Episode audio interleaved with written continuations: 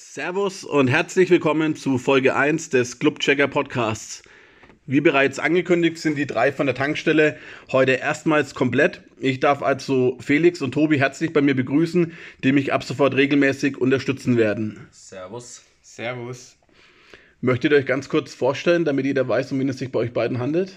Ja, gut, dann mache ich gleich den Auftakt. Ich bin der Felix, ich bin 25 Jahre alt und bin mittlerweile auch schon sieben Jahre Mitglied beim Club. Und ich denke mal, alles weitere werdet ihr in den nächsten Folgen dann noch über mich erfahren, weil wir hören uns ja jetzt regelmäßiger. Servus, ich bin der Tobi, ich bin 28 Jahre und auch schon seit frühester Kindheit Anhänger unseres Clubs. Die erste Dauerkarte hatte ich im Jahr 1998, 99, als es um den dramatischen Abstieg in die zweite Liga ging. Somit denke ich, habe ich jegliches Leid schon live mitgemacht. Schatz, ich bin neu verliebt. Was?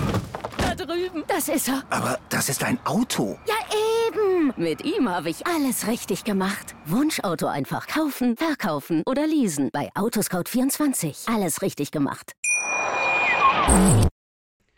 Bevor wir jetzt zur Spieltagsanalyse kommen, möchte ich ganz gerne nochmal die Sommerpause kurz Revue passieren lassen. Ich habe es auf Instagram ja schon angeschnitten. Im Wesentlichen geht es um die drei äh, Themenblöcke Wechsel Palikutscher zu Hacking, das neue Trainerteam rund um Klaus und Schweinsteiger und die bisher getätigten Transfers. Wenn ich jetzt eine Schulnote verteilen müsste, würde ich jetzt aktuell wohl eine 2- geben, weil für mich einfach auf der ein oder anderen Position noch ein Neuzugang fehlt, um das Ganze ordentlich abzurunden. Wie seht ihr beide denn das Ganze? Ja, zunächst gab es ja nach dieser Katastrophensaison im vergangenen Jahr den Wechsel auf der Sportvorstandsposition. Mit Dieter Hecking wurde meiner Meinung nach ein erfahrener Mann im Fußballgeschäft verpflichtet. Natürlich war er zunächst mehr als Trainer verantwortlich als als Sportdirektor, aber ich denke, wir haben hier den richtigen Mann gefunden. Er hat gleich das neue Trainerteam zusammengestellt. Mit Robert Klaus haben wir hier zwar einen Novizen, aber mit Tobias Schweinsteiger auch einen namhaften Co-Trainer. Und ich denke, wir können mit diesen beiden ähm, Veränderungen auf den Positionen sehr gut leben. Gut, dann kommen wir jetzt auch mal zu den Transfers. Da haben wir zum einen mit Tom Kraus einen sehr jungen Spieler geholt aus Leipzig, der sehr gute Anlagen hat, der sich aber jetzt, wie man auch im ersten Spiel schon gesehen hat, ein bisschen noch an die Härte in der zweiten Liga gewöhnen muss. Dazu haben wir jetzt schon einen Erstliga-erfahrenen Köpke dazu gewonnen, der ja schon lange bei uns in der Jugend gespielt hatte. Auch er könnte eine ganz gute Ergänzung sein zum dritten Transfer, zu Manuel Scheffler, der ja auch gezeigt hat bei Wien Wiesbaden, was er kann. Also ein torgefälliger Stürmer tut uns natürlich auch gut, weil den hatten wir im letzten Jahr leider nicht. Und dann haben wir ja noch zwei Leihspieler vom FC Bayern 2 geholt.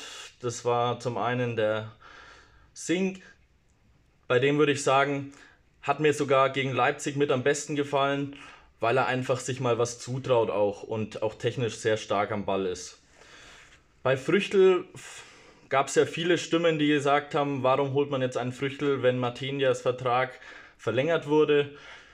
Bin ich da ein bisschen anderer Meinung, denn ich sage, Wettbewerb ist wichtig und man hat ja auch im letzten Jahr gesehen, wie schnell es gehen kann, dass man da auf der Torhüterposition schlecht aufgestellt ist. Deswegen fand ich das auch einen sehr guten Transfer. Das Einzige, was mir leider bei den Transfers gefehlt hat, ist, dass wir ein bisschen defensiv mehr nachlegen. Da hätte ich mir den ein oder anderen Transfer mehr gewünscht. Vielen Dank für eure Einschätzungen. Schatz, ich bin neu verliebt. Was?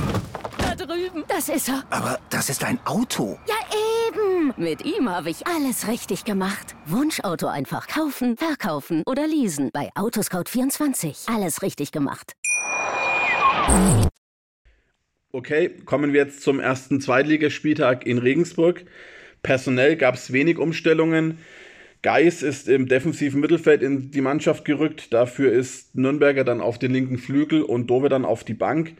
Und vorne kam Hack in die Mannschaft. Dafür musste Pascal Köpke auf der Bank Platz nehmen. Scheffler war leider immer noch nicht im Kader, weil er immer noch leichte Knieprobleme hat. Genau, das, da sprichst du schon das richtige Thema an. Den Sturm war für mich auch eines der größten Probleme jetzt im ersten Spiel. Ähm, wir haben ja angefangen mit Schleusner und Hack. Da fand ich das größte Problem, dass wir immer versucht haben, schnell umzuschalten und dadurch oft schnelle Ballverluste hatten und somit wenig Ballbesitz hatten. Da fehlt mir einfach wirklich ein Stürmer wie Scheffler, der öfter die Bälle festmacht und da finde ich auch gerade Köpke könnte da eine gute Ergänzung zu sein. Ja, wie du schon sagtest, also wir hatten jetzt wenig Höhepunkte und Chancen in der ersten Halbzeit.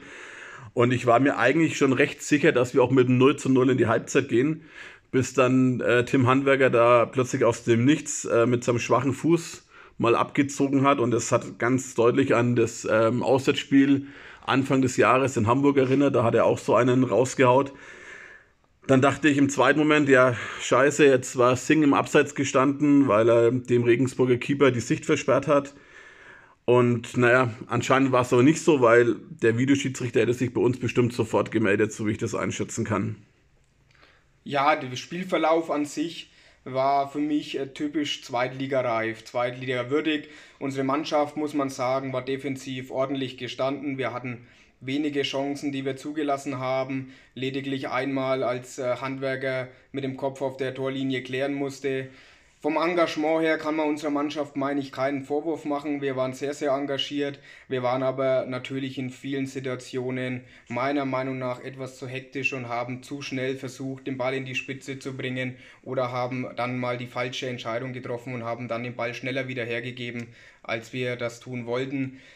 Das 1-0 war selbstverständlich äh, ein toller Schuss und äh, sowas braucht man auch als Einzelaktion, um in der zweiten Liga in Führung zu gehen wunderbar gemacht von Tim Handwerker. Eine nicht unverdiente Führung, aber sicherlich ähm, wäre ein Unentschieden zur Halbzeit gerechter gewesen. Schatz, ich bin neu verliebt. Was? Da drüben. Das ist er. Aber das ist ein Auto. Ja, eben. Mit ihm habe ich alles richtig gemacht. Wunschauto einfach kaufen, verkaufen oder leasen. Bei Autoscout24. Alles richtig gemacht. Ja, in der zweiten Halbzeit drückten dann die Regensburger am Anfang ganz schön und wir hatten wenig Entlastung. Und das Ganze hat schon sehr an letzte Saison erinnert und man hatte das Gefühl, bald kommt das Gegentor. Auch wenn der Sky-Kommentator zwischenzeitlich gesagt hat, dass unsere Abwehr das Prunkstück der Mannschaft wäre. Wenn man das Ganze jetzt aufgrund der letzten Saison betrachtet, klingt es schon etwas komisch. Am Freitag hat er aber tatsächlich recht. Wir standen hinten sehr stabil und haben wenig zugelassen. Ja, dann kam aber die 58. Spielminute und ich war dann persönlich genauso laut wie bei Schleusners Tor in der Relegation, weil, sorry, das war niemals ein Elfmeter. Valentini wird da am Strafraum-Eck aus äh, kürzester Distanz Vollgas angeschossen, steht sowieso nur noch mit einem halben Schuh überhaupt im 16er. Und bei so einem Ei wäre ich auf der anderen Seite auch nicht so dreist gewesen, einen Elfmeter zu fordern. Also eine sehr diskussionswürdige Situation. Ja, du sagst es, natürlich war es eine sehr diskussionswürdige Situation und somit meiner Meinung nach und auch nach Def Definition der DFL darf sich hier der Videoschiedsrichter überhaupt gar nicht erst einschalten. Es lag kein klarer Wahrnehmungsfehler oder eine klare Fehlentscheidung vor. Valentini wird aus kürzester Distanz an den, ans Handgelenk geschossen. Der Ball war mit Sicherheit an der Hand. Valentini war wahrscheinlich auch im 16er, aber es war keine klare Fehlentscheidung und somit hätte das Signal aus Köln gar nicht kommen dürfen. Selbst der Feldschiedsrichter brauchte natürlich am Bildschirm auch vier Minuten, um die Situation für sich klar zu bewerten. Meiner Meinung nach also zwar unbestrittig Valentini mit der Hand am Ball, aber durch das, dass es keine klare Fehlentscheidung war, darf sich hier der VAR überhaupt gar nicht erst einschalten. Schatz, ich bin neu verliebt. Was? Da drüben. Das ist er. Aber das ist ein Auto. Ja, eben. Mit ihm habe ich alles richtig gemacht. Wunschauto einfach kaufen, verkaufen oder leasen. Bei Autoscout24. Alles richtig gemacht. Ja, nach dem Gegentor musste man befürchten, dass die Mannschaft dann wieder auseinanderbricht wie in der vergangenen Saison. Aber dieses Mal entwickelte es sich danach eine ausgeglichene Partie. Unsere Mannschaft wirkte auch einfach irgendwie gefestigter und wir hatten durchaus wieder die ein oder andere Chance, um in Führung zu gehen. In der 71. Spielminute hat unter anderem Nürnberger dann Schleusner freigespielt, aber da hat er zu lang gefackelt, da hätte er schneller abziehen müssen. Und kurz vor Schluss hat dann Köpke per Seitverzieher noch die Chance gehabt, die Führung zu erzielen, aber da hat er nicht äh, genug Druck hinter den Ball bekommen. Ich denke, unterm Strich war es am Ende ein gerechtes Unentschieden, aber natürlich mit dem Geschmäckle des Videoschiedsrichters. Ja, da würde ich auch gerne noch meinen Senf kurz dazugeben, weil ich weiß nicht, ich habe am Samstag dann das Spiel Stuttgart gegen Freiburg gesehen und ja, da war eigentlich eine ähnliche Situation wie bei Valentini. Freiburger Spieler bekommt den Ball aus kürzester Distanz an die Hand geschossen, auch angelegter Arm. Und ja, wie es der Zufall so will, war Videoschiedsrichterin Frau Steinhaus wieder involviert und hat komischerweise dieses Mal anders entschieden und hat die Szene durchgehen lassen. Ich weiß nicht, wie man in, innerhalb von zwei Tagen ähm, eine gleiche Szene so unterschiedlich interpretieren kann. Aber ja, es zeigt einfach wieder, dass da keine klare Linie dahinter ist und selbst die Schiedsrichter nicht genau wissen, ähm, was da zu tun ist. Und ihr merkt schon, ich bin kein Fan des Videobeweises. Das werdet ihr von mir auch wahrscheinlich noch öfter hören.